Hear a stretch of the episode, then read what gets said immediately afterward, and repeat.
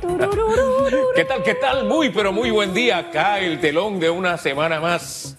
Hoy es viernes. Viernes, ¿y qué fecha es hoy? 18 de septiembre. 18 de septiembre del 2020, Hugo. Wow, ni más ni menos. Hoy cumple mi hermano. ¿Sí? Happy birthday to you, Almedito. Oiga, me gusta su look. Sí. La vi y dije, wow, vampiresa. Dice usted que eso no es así. ¿Qué, qué bueno, es eso? el día que usted se encuentre una vampira Ajá. Como yo, ujú. usted te ha encontrado el cielo en la tierra. Bueno, yo ya no Una necesito encontrar ni yo, vampira ni nada. Ya yo, te- estoy hoy yo con encontré un lo que tengo que encontrar. Con un look rockstar. Ah, rockstar. Si, si viera mis botines, están del color de mis labios. Por acá, ¿ves? No, no, no, no, Aguaite, por acá, aquí, por acá tampoco aguaita. puedo. Tampoco puedo. Oye, ya mire, lo veré. aunque, aunque, aunque no podamos ir al casco, multiplaza, un restaurante, usted hágase la película, usted mismo, póngase guapo y guapa, eh, y usted le va a dar un ambiente distinto. Haga la cena romántica en su casa, famanía. Ponga las velas, la comida, todo, la musiquita. O sea, usted le da chispa a su vida. Oiga, hoy es viernes de novios, pero estamos, me decía Berta esta mañana, como recién paridos. Porque nos llegó un nuevo miembro a la familia y ese nuevo miembro lloró bastante en la noche. ¿Tiene otro perro? Sí, se Dios llama Bronce. mío. Es un, se llama Bronce, es un pincher maravilloso. Qué cosa más linda. Ve, mírenlo en la, ahí en, en mis ¿Qué cuentas. raza es el otro perro suyo? Es pincher también. Ahora usted va tenemos a la negrita, que es Onyx, y, Pincher. y, y el bronce también, blanco. que es chocolate. Bronce, chocolate, Onyx, que es negro. Ah, Exactamente, así mismo es. Bueno, usted se va a convertir en Oiga. creador de pinches. Oiga, y ayer se lo prometí y se lo cumplo. Usted no se ha fijado, pero me puse el saco fit para que usted no diga Claro. que tengo un vientre abultado Ya. y me haga comparaciones. Ya Berta me dijo que usted se me fajó. Que Ah, usted estoy viene, que usted viene fajado. Usted es la que no gana la empata. Sea seria. No. Ahora, al, al terminar el programa, les mostraremos a los caballeros cómo fajarse. Se hace. Al estilo Hugo Famanía. Mire, Mire, está, mire. está rectecito. Ahí no hay nada. Esa faja es buena, Hugo. No, no, eso no es Vamos faja. a recomendársela Eso al señor faja. Genaro López. Mire, son las seria. 7:33 Ahí no hay minutos de la mañana. Eso está debajo de la camiseta. 7:33 minutos de la mañana. Esta mujer es la que no gana la empata. Vamos a conversar con María Inés Castillo, que no es familia mía, algo la salvedad. Es ministra. Es la ministra de Desarrollo Social y va a estar con nosotros. Se estrena en el mejor programa de las mañanas. Y va a estar eh, también acompañándonos el ministro. Hoy es día de ministro, para que usted vea la categoría de radiografía. El ministro de Desarrollo Agropecuario, Augusto Valderrama. Oiga, y la categoría de pregunta que tenemos el día de hoy, porque hay una polémica en Panamá y fuera de Panamá el uso de la hidroxicloroquina. Por lo menos ayer hubo un pronunciamiento de médicos internistas eh, quienes cuestionaron la promoción de tratamientos para COVID-19 sin sustento científico. Bueno, ahí meten la hidroxicloroquina y otros medicamentos. Eh, yo tengo información de que hubo médicos internistas muy molestos por el comunicado, pero bueno. Sigue esa polémica. Eh, ¿Usted qué piensa? ¿Se debe usar o no? ¿Qué información maneja usted? ¿Por cuál de los dos criterios de los especialistas se inclina usted? ¿Ha tenido alguna experiencia? Eh, la, la casu- ¿Es casual que los números hayan cambiado desde que se sacó la hidroxicloroquina en Panamá? ¿Es casual que hayan cambiado las cifras para bien después que se introdujo la hidroxicloroquina? Todo, todo eso usted lo puede incluir en su punto de vista esta mañana. la- Usando el hashtag radiografía, disculpe. La doctora, se me ac- acaba de escapar el, el nombre, que estuvo esta semana con nosotros. Ella tiene sus aprensiones con, con este medicamento. Así es. Eh, se me fue, se me fue. La doctora Illueca, Marta Illueca. Illueca. Marta Illueca. Así que usted opine, buenos días Panamá, feliz viernes a los que nos escuchan por RPC Radio, a los que nos ven por ECO. Vamos a hacer un repaso por los titulares, doctor. Mm, Vamos, vamos, vamos. Susi. Los titulares. Así titulan hoy los diarios de la localidad este viernes 18 de septiembre. Panamá inauguró la primera clínica post-COVID de América Latina. Por las más de 70 mil personas recuperadas en la pandemia, el reto de las autoridades médicas se centrará en conocer la cifra exacta de los pacientes con secuelas. Problemas neurológicos, pulmonares, salud mental e intentos de suicidio se atenderán con citas para los pacientes que lograron vencer la COVID-19. La idea de la Caja de Seguro Social es tener clínicas post-COVID-19 en todas las provincias del país. 735, la Caja de Seguro Social quedó impedida por 90 días de ejecutar la fianza del proyecto Ciudad de Salud. Así lo informó este jueves el director de la institución, e. Enrique Lao Cortés. El funcionario detalló que el Tribunal Internacional de Arbitraje acogió de forma parcial una demanda presentada por el consorcio español Fomento y Construcciones Contratas, conocida por las siglas FCC, y decidió que la Caja de Seguro Social no puede hacer uso de la fianza de cumplimiento por 90 días. 736, la ministra de Gobierno, Janina Tewinin, advirtió que no le temblará la mano para destituir a cualquier funcionario que ande en actividades ilícitas. Hizo este llamado de atención tras el escándalo por drogas del ex gobernador de Gunayala. Las declaraciones de la ministra de Gobierno se dieron durante una reunión con los gobernadores y dijo que el que no represente la visión del presidente de la República, Laurentino Cortizo Cohen, o del órgano ejecutivo, puede ser libremente destituido. 736, vámonos con notas internacionales. Gran parte del noreste de Inglaterra se encuentra sometido nuevamente a restricciones de movilidad estrictas que entraron en vigor a medianoche de este jueves. Las medidas eh, incluyen toque de queda en restaurantes, así como la prohibición de que las personas socialicen con personas que no sean de su hogar. Las nuevas restricciones se producen cuando la Organización Mundial de la Salud advirtió que las infecciones por coronavirus son mucho más altas que las registradas. Hasta aquí los, los titulares.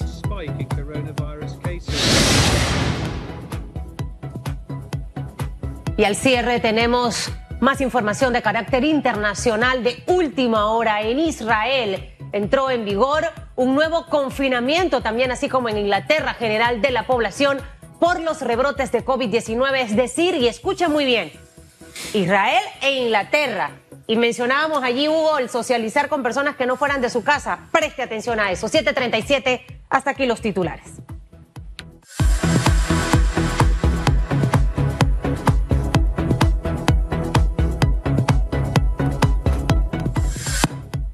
Son las 7:38 minutos. Vamos con nuestra primera invitada esta mañana. Se trata de la ministra de Desarrollo Social, María Inés Castillo.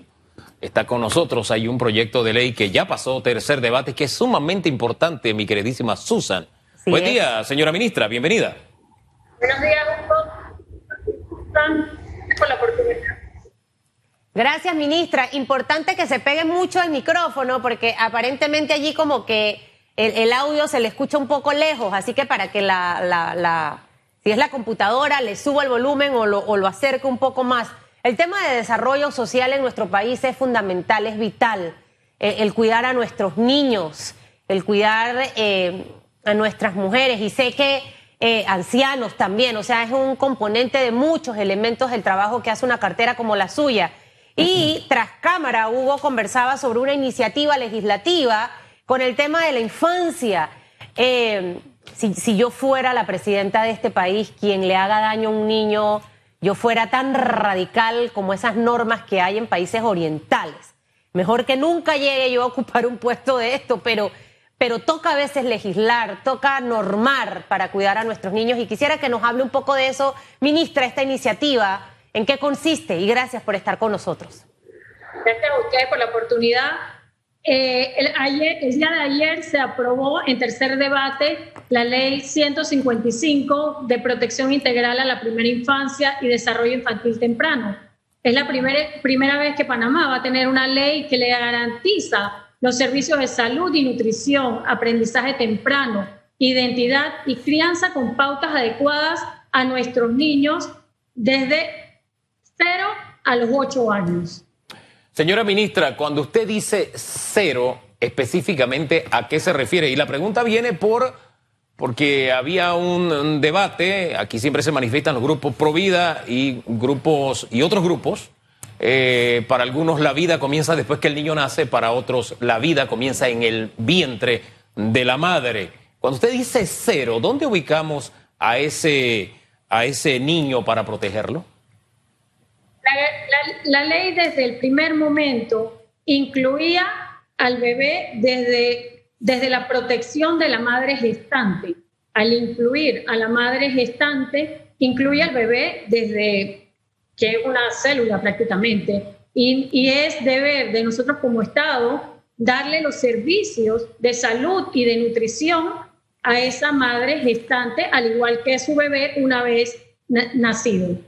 ¿Cómo, cómo, cómo se va a desarrollar esta, esta iniciativa? O sea, ¿qué entes entran a jugar un papel fundamental? Porque suena muy bonito, pero al final necesito tener las estructuras para poder ejecutarlo y definitivamente que el cuidar a un niño desde el vientre es lo principal. A veces caemos en, en el error de ya cuando nació, pero previo qué ocurrió, cómo esa madre, más allá hasta de la alimentación, eh, fue su ambiente, hubo maltrato, eh, tanto físico como verbal, cosas que afectan a un bebé. Bueno, eh, en, el, en, el, tema, como dices, de la protección a la madre, incluye servicios como el tamizaje neonatal, los servicios para detección temprana y tratamientos de, de, de retrasos del desarrollo. Es un trabajo interinstitucional donde debemos trabajar el Ministerio de Salud, con Meduca, el Tribunal Electoral, el MIDES y la CENIAF, eh, además de la participación de la sociedad civil en los diferentes estamentos y estructuras que crea esta ley. Vuelvo a mi pregunta anterior porque los grupos opuestos a la vida o, que no son pro vida tenían el argumento de que esta, este proyecto de ley de, de alguna forma eh, conducía a la penalización del aborto. ¿Ese argumento es cierto? No, para nada. Primero, esto es un, este proyecto de ley es un proyecto de ley que no que protege integralmente a la primera infancia. No entra en este debate ético filosófico eh, y desde un primer momento lo que se busca es garantizar que se le den los servicios tanto a la madre como a, los bebés y a los niños desde 0 a 8 años. ¿De qué forma se va a hacer, ministra? Ya nos habló de las instituciones, hablemos de la mecánica. ¿Cómo se pone en práctica esta, uh -huh. esta ley? ¿Cómo se van a beneficiar los niños en esa primera infancia? Bueno, eh, primero eh, es importante recalcar que esta ley eh, es una de, las, una de las promesas del señor presidente de la República y estamos en esta ley elevando la Secretaría de primer, Técnica de Primera Infancia a la presidencia de la República para coordinar y que se le da el realce y la importancia a la primera que debe tener la primera infancia, porque la primera infancia es para siempre, es la inversión más grande y más importante que tenemos que hacer como país.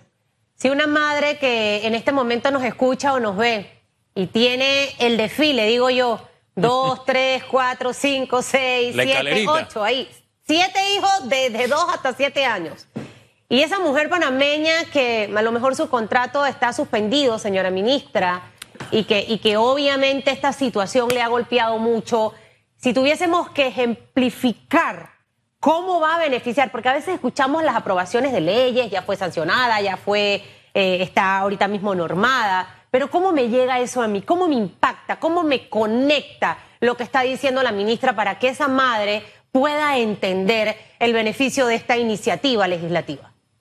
Bueno, además de los servicios que, es, que, que, están garantizados por esta ley, como les mencioné, de salud y nutrición y el aprendizaje temprano, la crianza y la identidad de los niños y niñas de este país, además, en, en épocas de crisis donde hay eh, ajustes presupuestarios, los presupuestos de primera infancia están blindados por esta ley y no, son, no pueden ser objeto de recorte. Con esto garantizamos que los servicios y atenciones para la primera infancia van a poder llegar siempre a todos nuestros niñas y niñas, priorizando en las áreas de pobreza y pobreza multidimensional.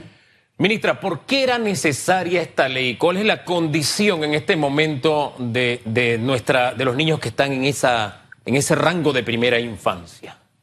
Bueno, eh, tenemos, es importante entender que, la, como lo decía anteriormente, la inversión en primera infancia es la inversión más importante. Y para eso debíamos focalizar todas las acciones institucionalmente, interinstitucionalmente, y darle ya el nivel de, de prioridad de Estado para poder llegar articuladamente y coordinadamente a brindar estos servicios. Esto va a ser gratuito. Eh, y, vuelvo al caso de la mamá con la escalerita de los siete hijos, ¿no? No, no pago seguro social.